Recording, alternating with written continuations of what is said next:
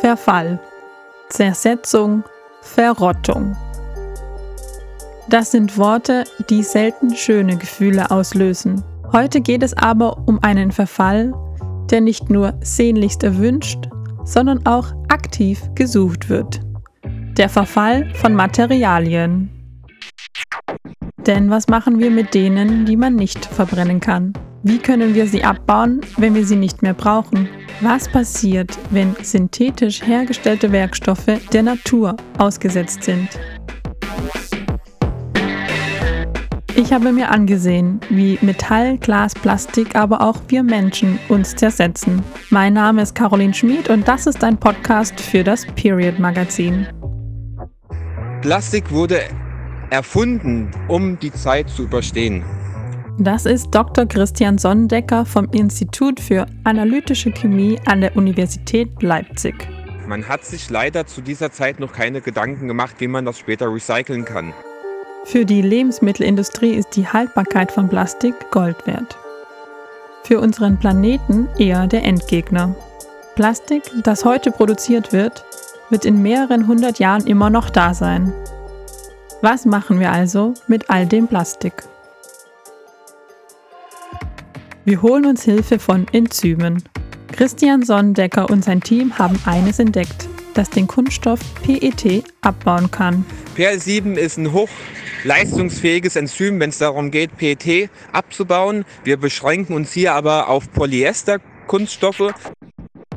Das PET muss in einem amorphen Zustand vorkommen, damit das Enzym PHL7 es abbauen kann. Amorph bedeutet, die Atome bilden keine geordnete Struktur. Es entsteht ein unregelmäßiges Muster und das amorphe PET kann mit dem Enzym reagieren. Kommt PET dagegen in einem kristallinen Zustand vor, muss es zuerst behandelt werden, denn die Atome liegen in einer geordneten Struktur vor, was dazu führt, dass das PET nicht mit anderen Stoffen wie zum Beispiel einem Enzym reagieren kann. Aber wie kommt man eigentlich auf die Idee, Plastik mit Enzymen abzubauen? Seit drei Milliarden Jahren gibt es Leben auf der Erde und seitdem werden auch Polymere benötigt. Polymere sind im Endeffekt nichts anderes als natürliche Plastikarten. Diese Naturpolymere, die werden schon seit je und her von Enzymen abgebaut. Das bedeutet, wir machen nur das, was die Natur uns schon seit langer Zeit vorlebt und wir kommen wieder zurück, nämlich im Einklang mit der Natur eine geschlossene Kreislaufwirtschaft zu schaffen. Sie stehen in Gärten von Einfamilienhäusern, auf Fried- und Bauernhöfen. Mit Hilfe eines Komposthaufen kann man organisches Material ganz leicht verrotten lassen und bekommt dabei als Nebenprodukt noch fruchtbare Erde. Blätter, Knollen, Samen und Gemüse lassen sich kompostieren. Vielerorts gibt es bereits einen geschlossenen Biomüllkreislauf. Aber auch wir Menschen sind kompostierbar. Unsere Körper bestehen aus organischem Kohlenstoff, der von Mikroorganismen genauso in fruchtbare Erde umgewandelt werden kann wie unser Biomüll. Statt in einem Sarg bestattet zu werden oder als Asche in einer Urne zu landen, können wir uns nach dem Tod auch kompostieren lassen. Reerdigung nennt das ein Unternehmen aus Deutschland. Der Leichnam wird in eine sargähnliche Truhe auf Stroh gelegt und innerhalb von 40 Tagen haben Mikroorganismen ihn in fruchtbare Erde umgewandelt.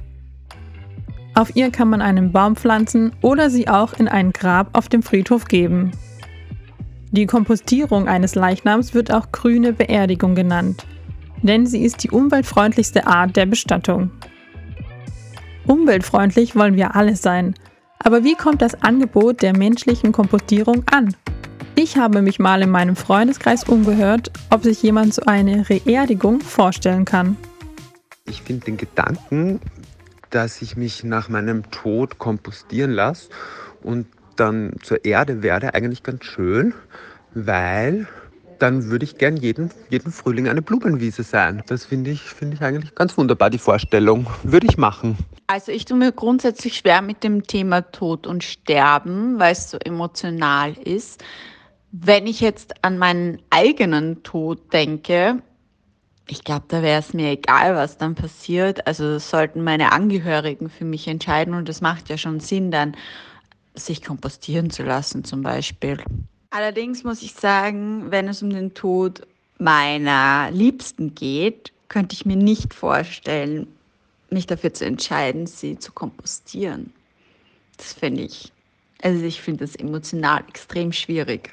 Als Agnostiker und Realist habe ich zu Beerdigungen eigentlich generell keinen äh, fordernden Zugang. Ich gehe eigentlich davon aus, dass das immer für die Angehörigen ist.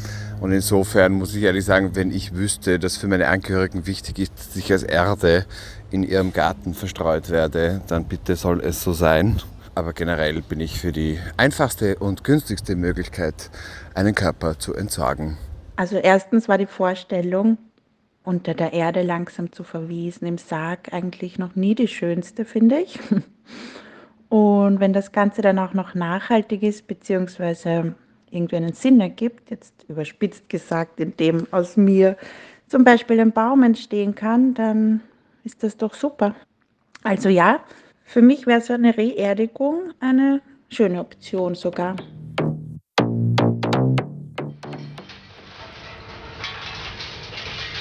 Metall abzubauen ist um einiges schwieriger. Sie sind zwar natürlich vorkommende Rohstoffe, aber anders als organische Abfälle verrotten sie nicht sondern korrodieren durch Umwelteinflüsse. Das kann je nach Material zwischen 50 und 500 Jahren dauern. Glas besteht aus Quarzsand und kann genauso wie Sand gar nicht verrotten.